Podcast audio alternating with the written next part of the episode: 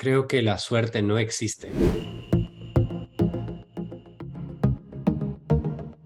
Hola, los saluda Sol Groskov. Me incorporo desde este capítulo al siguiente nivel.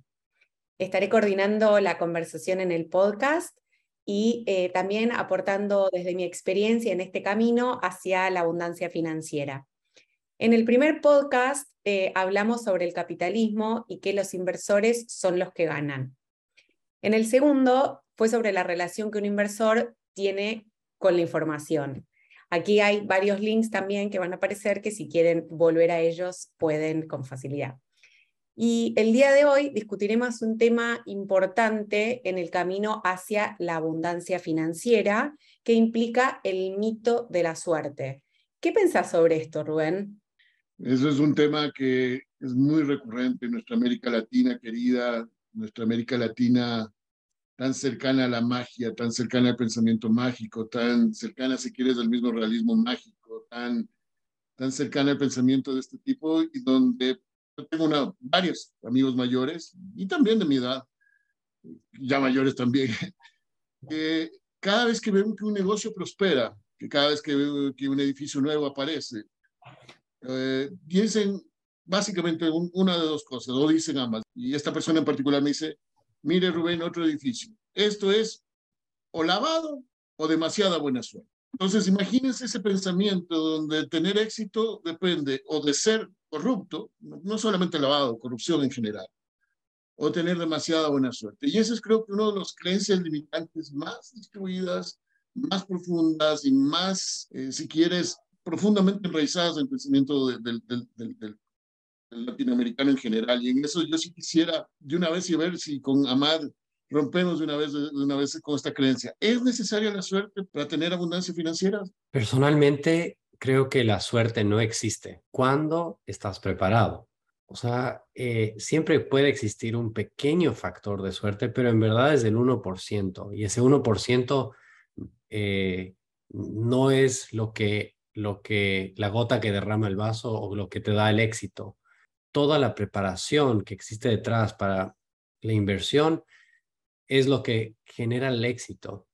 El inversor hace su propia suerte y no depende del mercado. Creo que pensar que siempre los resultados son ajenos a uno hace que uno no tome las decisiones acertadas, que no se prepare lo suficiente.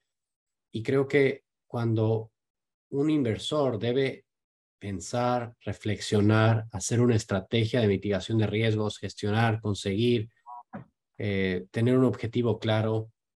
Cuando queremos hacer una estrategia de, inversión, primero tenemos que decir, ¿para qué voy a hacerlo? ¿Para qué necesito? ¿Cuál es mi objetivo de, hacer una estrategia de inversión? No estoy buscando la suerte, no estoy buscando eh, y, el factor suerte nunca entra dentro de mi plan de negocios.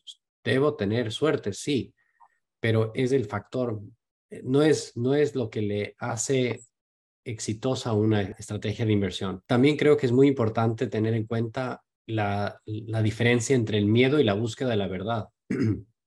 creo que cuando vemos otros negocios que, que, les, que florecen, que les va bien, que no entendemos cómo tienen 50 edificios a la vez y decimos eh, es lavado o es eh, un negocio mal habido, es porque tenemos desconocimiento. Y el desconocimiento, o sea, tenemos miedo al desconocimiento y por eso como que nos revertimos a ese, eh, digamos, a esa base y que de esa base nunca estamos subiendo. Me encanta como en este programa lo llamamos del siguiente nivel porque no el inversor del siguiente nivel no se queda en la base, no se queda en la tapa del libro, no se queda solo viendo el negocio por afuera, sino que busca la verdad, busca cómo lo hacen, busca, y, en verdad no cómo lo hacen no es tan importante que por qué lo hacen, porque el por qué lo hacen puede ser algo traducido a otras cosas que tal vez tú también puedas ir a aplicar. Y creo que es nutrirse de un proceso, el capítulo pasado hablábamos de nutrirnos de información, aquí hay que nutrirnos de buenos negocios y de malos negocios. Hay que entender de lo, de lo bueno qué están haciendo bien y de lo malo qué están haciendo mal. pero nunca yo, yo me, me pongo eh, en un plano siempre de buscar qué tiene, qué, qué tiene de bueno algo. Porque por más de que tengan un negocio de la esquina, algo están haciendo bien. Entonces, algo podemos aprender y creo que volviendo al tema de llegar al siguiente nivel es nunca dejar que cuando se pongan el sombrero, la gorra de inversores, siempre tengan curiosidad de seguir aprendiendo.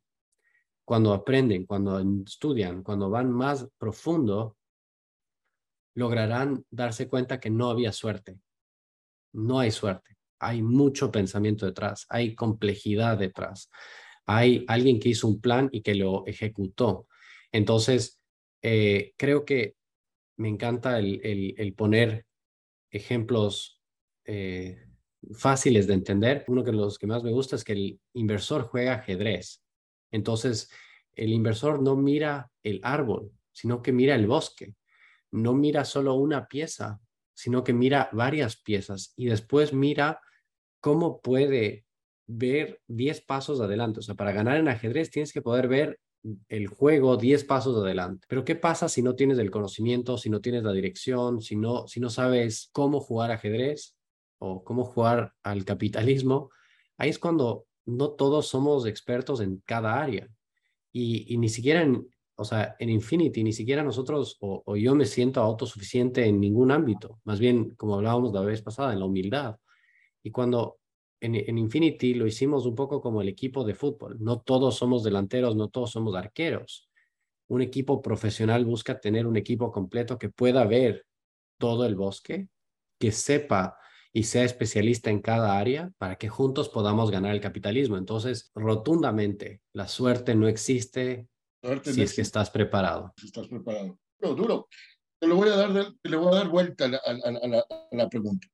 En este caso, claro, alguien fue exitoso y alguien típico que, como te digo, o es lavado o es demasiada suerte. ¿Qué pasa en cambio con aquel que se, se rompió el alma haciendo un negocio y, y, yo conozco mucha gente así, empresarios de primer nivel, que se rompieron, literalmente se rompieron la espalda siendo un, capital en Ecuador en los, en los años 90 y de repente en el año 99 hay un, hay un feriado bancario y básicamente se licúan sus ahorros lo mismo el corralito en Argentina, y podemos eh, mencionar capítulos similares en cada una de las partes de la historia de América Latina, más o menos severas, pero con lo mismo, ¿no?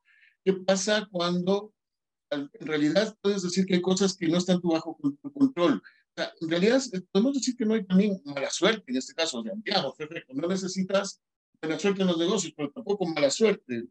No sé qué, qué, qué piensas ahí. Creo que, por eso decía, sí hay un factor suerte, pero a mí me parece que es falta de decisión o, decisión incorrecta. Puede sonar un poco, poco fuerte lo que estoy diciendo, eh, porque hay ciertas cosas que, y, yo, no, yo, no, yo no estoy diciendo que yo sé, lo, yo sé todo, yo hago todo, sino que yo también me he equivocado, pero porque me equivoqué porque me faltó decisión, me faltó decir, yo quiero hacer, yo puedo hacer y debo hacerlo.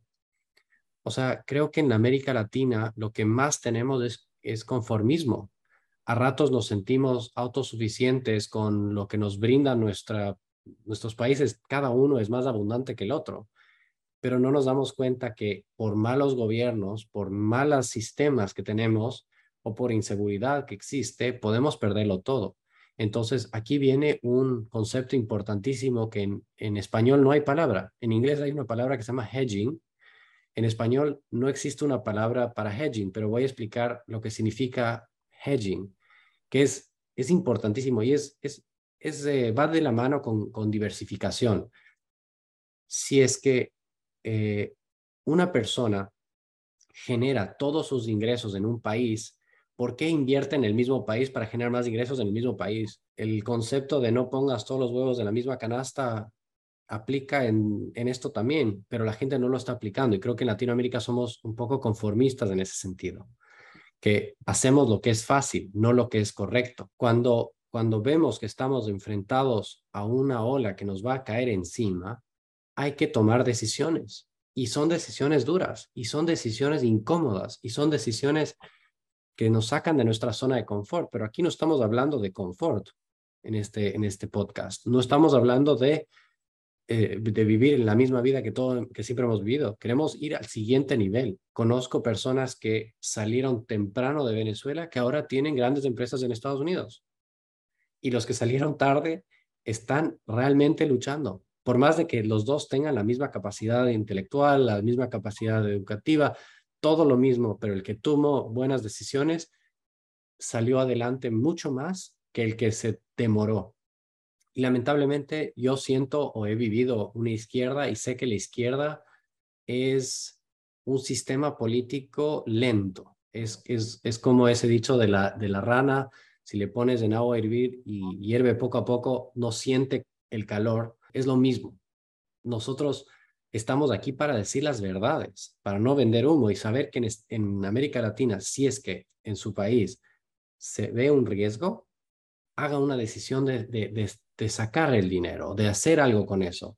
Al final, países como Noruega, eh, Qatar, Singapur, son países que tienen fondos soberanos que invirtieron en otros países para mitigar el riesgo y justamente hacer el concepto de hedging contra su propio riesgo que, inherente que tienen dentro de su país. Entonces, aquí hay un, un, un tema muy importante que hay que despertar, hay que salir del, zona de confort. No seamos el que culpa a los demás a decir, ah, yo creo que no es que tuve mala suerte. No, ya, ya, no, ya no tenemos mala suerte si sabemos que hay un riesgo o un peligro, tomemos acción. De acuerdo, inclusive a nivel personal es fundamental asumir la responsabilidad de tu destino y eso es parte de la gestión del inversionista. De lo que entiendo entonces y de lo que nos estás diciendo, el riesgo se reduce con información, se reduce con educación y por lo tanto el riesgo, slash, suerte, es un tema de decisiones y es un tema de información y de, de, autoeducación y de, y de, estar siempre informado correctamente y de tomar las decisiones a tiempo. No necesariamente las decisiones más cómodas, eventualmente las decisiones más incómodas. Ahora bien, aun cuando hay elementos y cada vez más y, cada vez hay esta bulla eh, o, este, o este malestar, si quieres, o este miedo, más bien dicho, este miedo omnipresente en todos los medios, en todas las redes, de que algo malo va a pasar. Llámale un COVID, llámale guerra nuclear en Rusia, cualquier cosa. Entonces, ¿qué hacer con todas estas cosas, estas contingencias? Si quieres, mañana llegan los extraterrestres, no sé hacer con estas contingencias que realmente escapan la capacidad de cualquiera para prever? E, esto es, eh, me, me, gusta el tema, o sea, yo sé que eh, esto va a sonar muy contradictorio, pero es la forma más inteligente de, de, de invertir. No tenemos que saber para invertir, tenemos que actuar como que no sabemos para invertir. Porque cuando actuamos sin saber, nosotros somos mucho más cautelosos. Es como cuando una persona sin vista pone sus manos adelante para que no se, para que le avise cuando llega a una pared, cuando avise cuando llega a un obstáculo, antes de que se golpee. Cuando se, se actúa sin saber, ¿qué, qué hago? Me defiendo, actúo a la defensiva.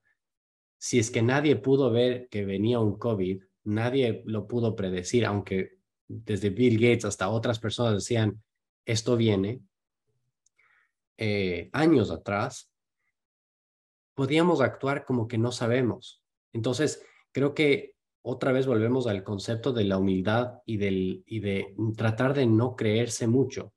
El momento que creemos que entendemos toda la economía, estamos, vamos a equivocarnos. Entonces, yo creo que como líder eh, de inversiones, y, todos los líderes de inversiones, ¿qué hacen? Diversifican, diversifican.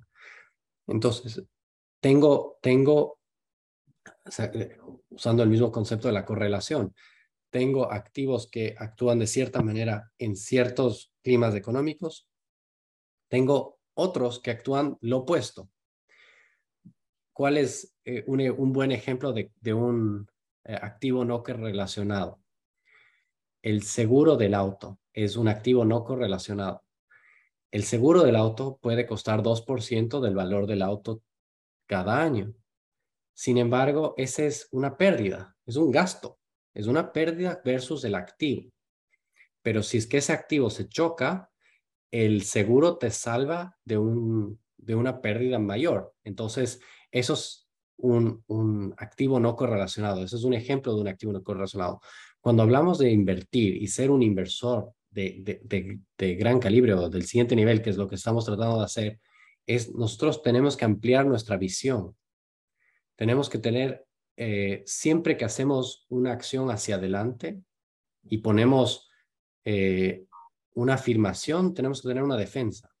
¿Qué pasa si esto no me va bien? ¿Cómo me salvo si es que hay otro COVID? Y al final creo que es hora de despertar. Es hora de despertar y, tal vez perder un poquito la inocencia de que el mundo siempre va a ser bueno. El mundo en la historia ha tenido 10 años de sin guerra, en toda su historia. 10 años. Significa que la guerra es parte de nuestra humanidad. Son, es quien somos. Ojalá un porvenir sea más pacífico. Podemos esperar eso, podemos querer eso y, y, que venga, pero como inversores tenemos que pensar que siempre, cada 5 a 10 años, viene una catástrofe grande.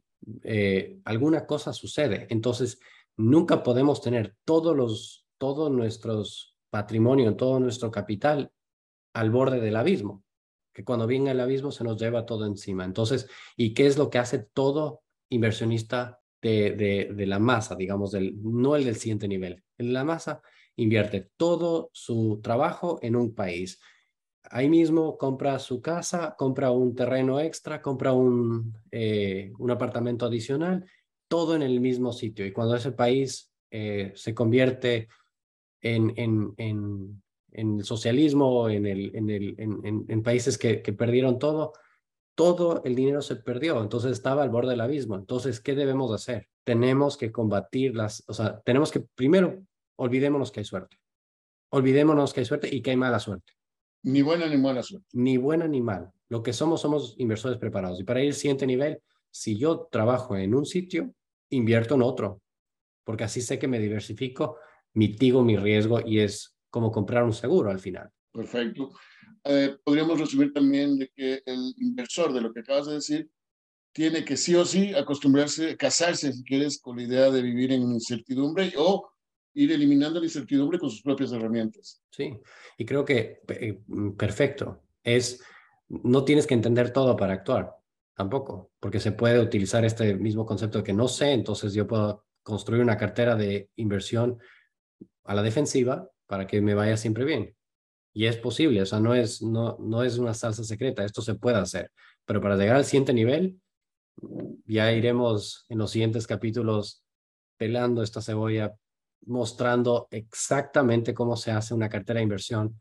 Y lo que queremos es que después de ver todos estos capítulos eh, puedan tomar mejores decisiones, que dejen de creer en la suerte, que más bien la suerte sea el, el 1% que da una satisfacción y si es que es eh, mala suerte, será negativo 1% nada más, pero no negativo 100% o positivo 100%. Perfecto, muchísimas gracias. Perfecto, muchísimas gracias Ahmad y Rubén. Y bueno, seguiremos hablando de este tema tan apasionante la semana que viene sobre los mitos de la inversión. Eh, si el contenido les gustó, por favor suscríbanse. Gracias.